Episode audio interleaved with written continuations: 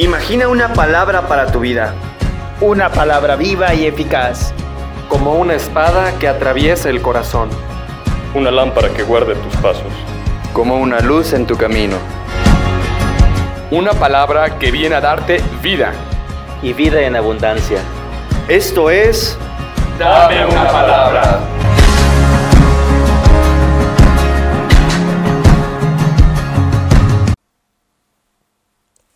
Del Evangelio según San Mateo.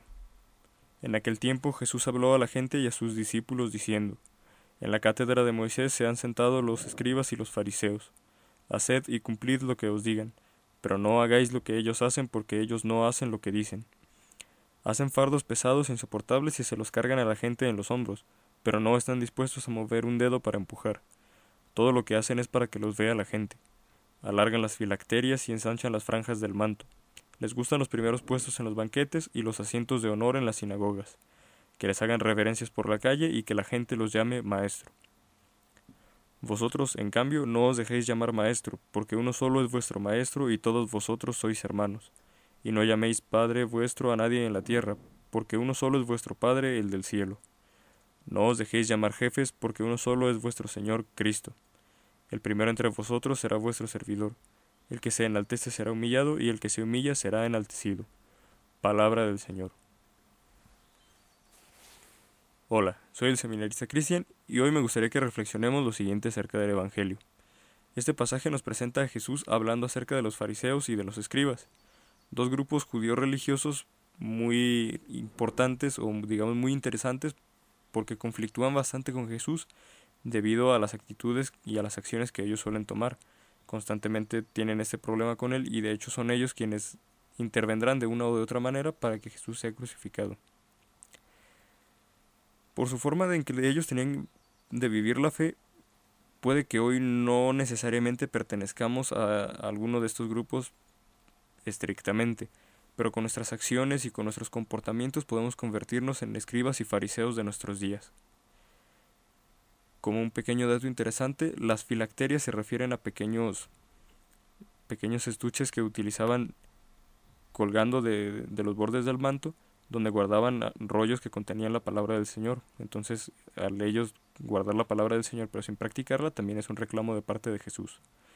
Pero pasando al punto principal de este Evangelio, es un llamado de Jesús a no ser como los escribas y como los fariseos, a no tomar esas actitudes, una advertencia para evitar vivir de la apariencia y vivir de la doblez, sobre, sobre todo en nuestros tiempos en que está muy, muy devaluado el preocuparse por la vida interior, en donde buscamos siempre lo exterior, siempre lo que sea cómodo, lo que sea fácil y lo que se vea bien, y no tanto lo que sabemos que es el bien dentro de nosotros. ¿Y en qué nos podemos comportar como fariseos? Esa pregunta se responde de una manera muy sencilla. Los fariseos decían una cosa y hacían otra completamente diferente, siempre buscando que la gente los obedeciera. Por tanto, una actitud que podemos considerar como farisaica sería fijarnos en las acciones de los demás buscando siempre sus defectos, buscando sus errores, sus vicios, sus mañas, y tratar de corregirlos, tratar de exigir la perfección de nuestros familiares y de nuestros amigos. Que bueno, el hecho de dar un consejo, de reconocer que alguien está obrando mal e invitarlo a que se corrija, no es malo en lo absoluto y puede ser bueno. Y les serviría, les ayuda y también nos enseña a nosotros a ir discerniendo el bien a partir de considerar las acciones de los demás. Pero la actitud farisaica es irse al extremo, es estar simplemente buscando cualquier error en el otro para reprimirlo sin preocuparnos nosotros mismos por aquello que hacemos mal o que sabemos nosotros que no está bien y no nos queremos corregir ese sería un punto donde hay que prestar mucha atención para saber si nos estamos convirtiendo en un fariseo o un escriba en nuestros días. Por otra parte, Jesús nos llama a una vida auténtica, a evitar la apariencia y a tener una relación verdadera con Dios, a que nuestras prácticas de la religión y de la piedad no sean simplemente el buscar aparentar, el buscar aparecer, ser el principal, que todos nos vean que estamos participando a lo mejor en algún grupo de la iglesia, el asistiendo a las celebraciones, rezando todos los días. Si hacemos esto y la gente nos ve y con ello motivamos a los demás a acercarse a Cristo, qué bueno que con nuestro testimonio estamos llevando la predicación. Estamos haciendo, como decía San Francisco, predicar con el ejemplo de, vida cristiana. Pero lamentablemente no siempre es así y nos topamos con personas que simplemente hacen estas cosas para aparentar, para ser reconocidas, para ser alabadas hasta cierto punto dentro de la comunidad.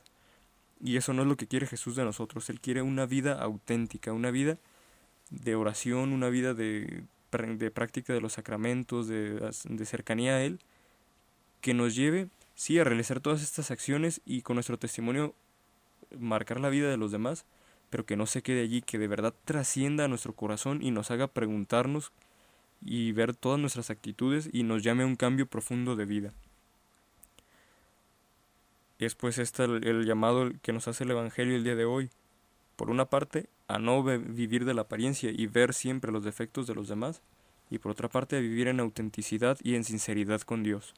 Una relación sincera y libre con Dios la, es la que nos lleva a conocerlo, a ver su rostro, a sentir su amor dentro de nosotros, y es la que nos ayuda a crecer y a darle testimonio a los demás, no viviendo de la apariencia como muchas veces estamos acostumbrados hoy día. Dejemos pues que sea Cristo el Maestro de nuestra vida, reconozcamos a Dios como nuestro Padre y dejemos que sea su Espíritu el que guíe nuestra vida, el que guíe nuestras acciones, nuestros pensamientos, y no regirnos por nuestros afanes o por nuestras pretensiones, que a veces no son malas, pero sí son muchas veces resultado de, un egoísmo o de estar pensando en nosotros mismos. Vivamos esta cuaresma en sinceridad con Dios y hacia los demás tengamos amor y fraternidad. Me despido y deseo que Dios esté contigo. Si te ha gustado esta reflexión, por favor compártela con alguien que necesite una palabra. Gloria al Padre, al Hijo y al Espíritu Santo.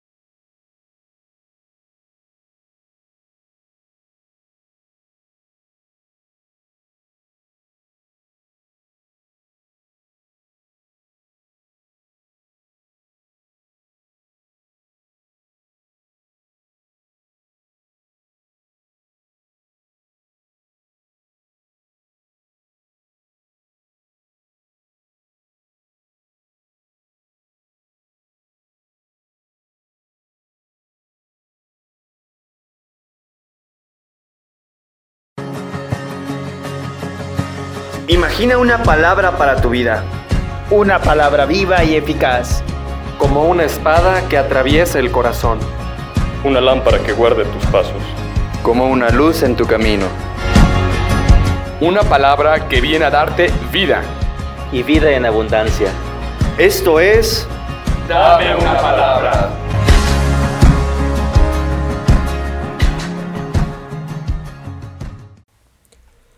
Del Evangelio según San Juan. Era un día de fiesta para los judíos cuando Jesús subió a Jerusalén. Hay en Jerusalén, junto a la puerta de las ovejas, una piscina llamada Betesda, en hebreo, con cinco pórticos bajo los cuales yacía una multitud de enfermos, ciegos, cojos y paralíticos. Entre ellos estaba un hombre que llevaba treinta y ocho años enfermo. Al verlo ahí tendido y sabiendo que ya llevaba mucho tiempo en tal estado, Jesús le dijo, ¿Quieres curarte? Le respondió el enfermo. Señor, no tengo a nadie que me meta en la piscina cuando se agita el agua. Cuando logró llegar, ya otro ha bajado antes que yo. Jesús le dijo, Levántate, toma tu camilla y anda. Al momento que el hombre quedó curado, tomó su camilla y se puso a andar.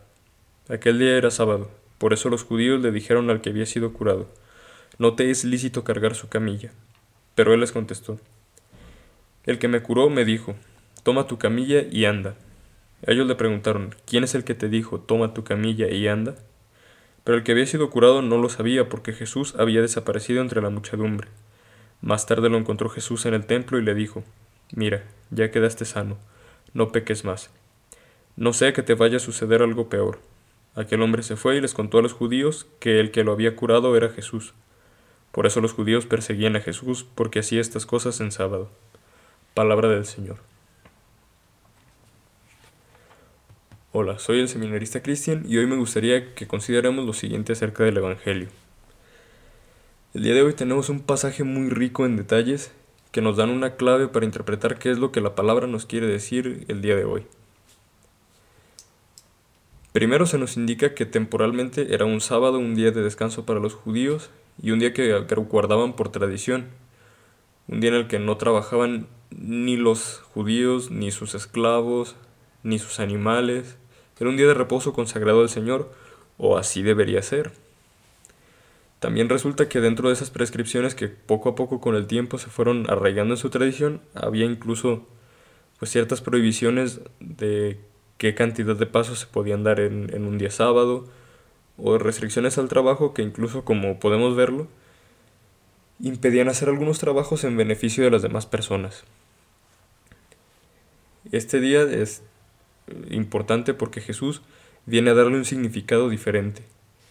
Jesús nos enseña el valor ante todo de la compasión, porque lo que a Él le importa en este caso no es necesariamente una ley o una tradición que en lugar de llevarnos a Dios nos aleja de Él.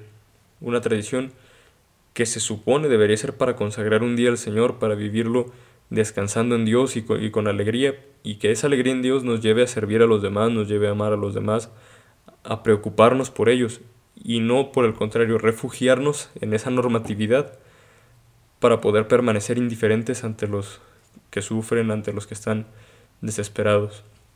Esta piscina en la que se encontraba el enfermo, nos dice un pasaje de la escritura, era un lugar de curaciones, un lugar de milagros, donde cada cierto tiempo el agua era agitada por un ángel del Señor, y el primero de los enfermos que bajaba quedaba curado.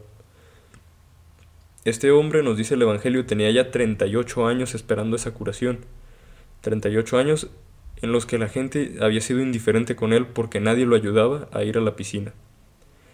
Ni siquiera entre los enfermos se ayudaban a sí mismos, al cada uno buscar su salud en lugar de organizarse para que todos pudieran encontrar una sanación a su buen tiempo, sin tardar mucho y de una manera eficiente, se comportaban de una manera más bien egoísta, de una manera en la que cada quien buscaba asegurar su propia sanación. Estos detalles nos ayudan a interpretar y a ver las cosas desde esta perspectiva de Jesús, la compasión y el, valor que tiene la persona está por encima a veces de nuestras preocupaciones. Vivimos muchas veces absortos en un mar de preocupaciones laborales, económicas, políticas, sociales o incluso religiosas, que nos ayudan no tanto a preocuparnos por los demás, no tanto a pensar en nuestros hermanos, sino más bien a pensar en nosotros mismos, a restarle importancia a los que tienen sufrimientos. Nosotros tenemos necesidades, claramente es, es así, pero eso no significa que podamos dejar de lado al que tiene más necesidades que nosotros. El Señor, además de sanar a aquel hombre, lo lleva también a un cambio de vida. Jesús, después de considerar a esta persona, después de darle su valor y de haber obrado en él la sanación que necesitaba, la sanación que tanto tiempo había estado esperando y romper con este paradigma de la indiferencia hacia esa persona sufriente, lo invita también a que cambie le pide que deje de pecar porque le puede suceder algo peor. Jesús lo invita a curarse también de la enfermedad del pecado, una enfermedad que trasciende el sufrimiento físico y que trasciende también esta vida, pues sus consecuencias si no nos apartamos de él no será una enfermedad temporal, no será una enfermedad que se cure con el tiempo al final de cuentas, o de la que podamos encontrar remedio en este mundo, si no nos apartamos de Él, en la otra vida sufriremos aún más los estragos de esta enfermedad. Ahora es momento de que nos cuestionemos si en algún punto de nuestra vida hemos llegado a tener una postura similar a la de aquellas personas que juzgaron a Jesús por actuar en favor de un necesitado en un día que para ellos era importante o que, en el que para ellos estaba prohibido. Si hemos sido en algún momento un obstáculo para la ayuda del prójimo o peor aún, indiferentes al dolor de la persona que está a nuestro lado, del que está enfermo, del que está necesitado, del que tiene un problema familiar, del que padece carencias económicas, del que tiene problemas personales, se siente solo, triste o abandonado. Muchas veces, aunque no lo reconozcamos, somos indiferentes ante aquellas personas que sufren en situación de calle, ante tantos ancianos que se ven privados del contacto con sus familias, ante tantos niños que padecen la desnutrición, que padecen el hambre y tantas personas que sufren la violencia en, en nuestro mundo. El Evangelio de hoy nos invita a estas dos cosas, a apartarnos de la enfermedad del pecado y a considerar a los demás, a darle el valor a las demás personas y a obrar con la misma compasión que Jesús tiene hacia nosotros. Seamos pues como Jesús, dispuestos a ayudar al otro, a sacrificar nuestra comodidad e incluso la perspectiva que los demás tienen de nosotros, y no tanto como aquellos que, refugiándose en sus supuestas tradiciones, dejan de lado la ayuda y lo más importante que es la misericordia y el amor. Me despido y deseo que Dios esté contigo. Si te ha gustado esta reflexión, compártela por favor con alguien que necesite una palabra. Gloria al Padre, al Hijo y al Espíritu Santo.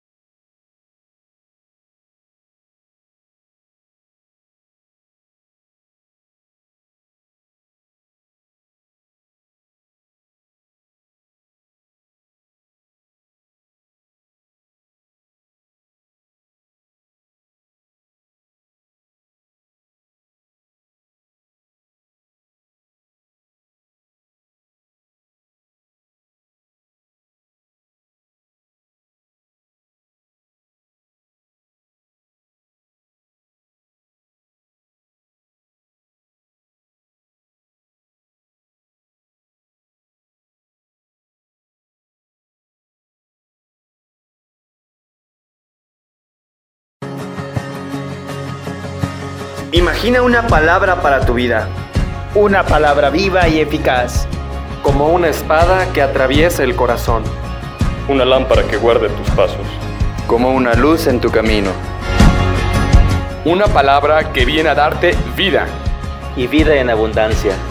Esto es... Dame una palabra.